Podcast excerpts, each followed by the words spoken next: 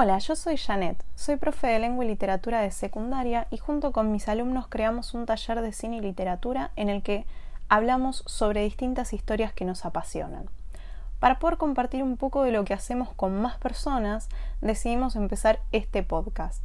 Esperamos que lo disfruten tanto como nosotros. En este primer episodio, nuestra queridísima Mercedes va a poner voz a la investigación minuciosa que hizo Yara sobre el caso de Niccolò Paganini, un famoso violinista de finales del siglo XVIII con una historia muy peculiar y podríamos decir un poco aterradora. Los dejo con ella. Niccolò Paganini, el violinista del diablo. En el día de hoy voy a contar la historia de un famoso hombre que contaba con una habilidad sobrenatural. Todo humano que tuviera la capacidad de oír la dulce melodía de su violín quedará encantado con este. O eso se decía sobre él.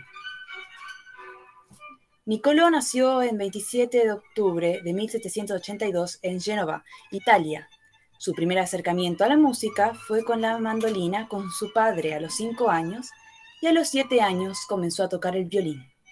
Hizo su primera aparición pública a los 9 años y realizó una gira por varias ciudades de Lombardía a los 13 años. No obstante, hasta 1813 no se le consideró un virtuoso del violín. Con 16 años era ya conocido, pero no dirigió bien el éxito y se emborrachaba continuamente. Una dama desconocida lo salvó de esa vida licenciosa para llevarlo a su villa, donde aprendió a tocar la guitarra y el piano. Su técnica asombraba tanto al público de la época que llegaron a pensar que existía algún influjo diabólico sobre él, porque a su vez su apariencia se notaba algo extraña, y sus adentros musicales eran una verdadera obra de arte. Se decía que en la mayoría de sus apuntes aparecía una nota extraña, la cual decía nota 13.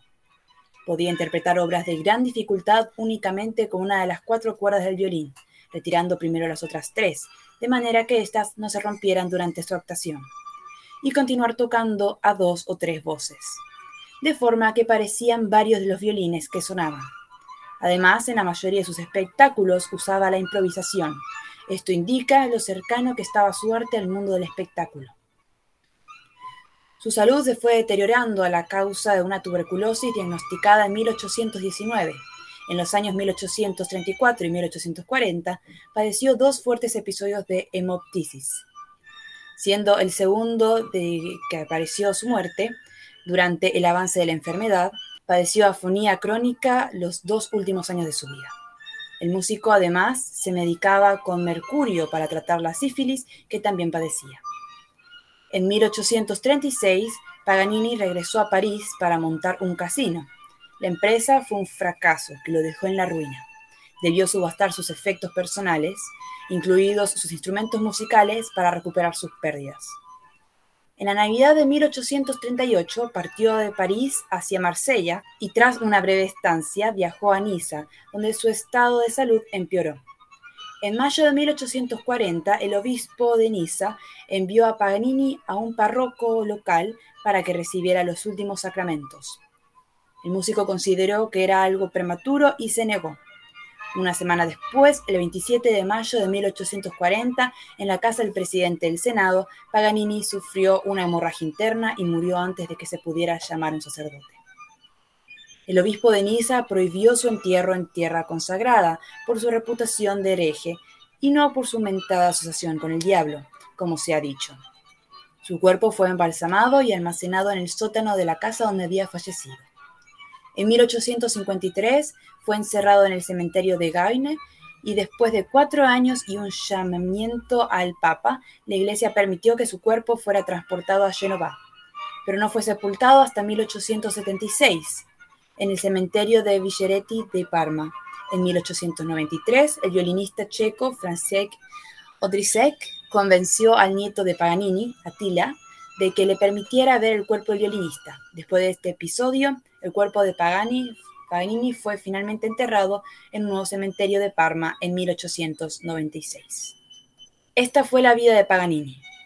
Pero hay cosas que rumoreaba la gente, cosas extrañas, cosas que no se dicen. El mito de Paganini comenzó cuando tenía cinco años.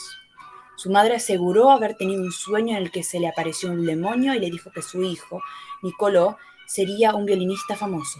A partir de entonces, su padre le obligó a estudiar música durante 10 horas al día. Rápidamente comenzó a dar muestras de su enorme talento musical y con seis años dio su primer concierto. A los nueve hizo su primera gira y a los 16 ya era mundialmente famoso.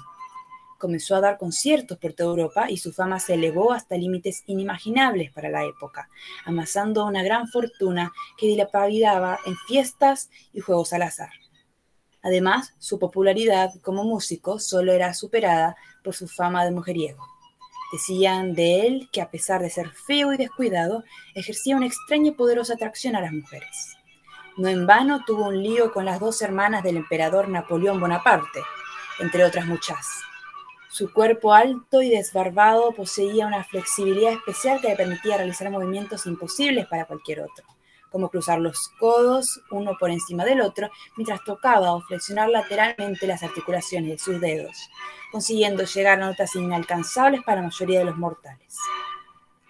Pero esta habilidad tenía un pequeño secreto, y no se trataba, según se rumoreaba entonces, de un pacto con el diablo.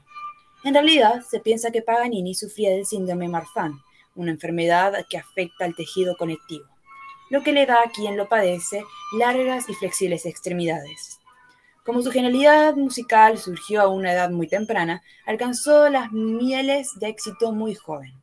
Pero con ese éxito vino una vida plagada por el desorden y los abusos. Paganini, con tan solo 16 años, llegó a perder tanto dinero que en varias ocasiones llegó a dejar empeñado su violín para poder cubrir sus deudas de juego pero al final terminó librándose del vicio y nunca más se acercó a una mesa de apuestas. Paganini era capaz de tocar a la espectacular velocidad de 12 notas por segundo. Ese es el tiempo que la mayoría de los músicos tardan en leer 12 notas. También innovó con sus técnicas de memorización. Antes de él, todos los violinistas iban acompañados del programa que debía ser tocado. Paganini, a su vez, acostumbraba simplemente a subirse al escenario con su instrumento, sacudiendo su larga cabellera y poniéndose a tocar.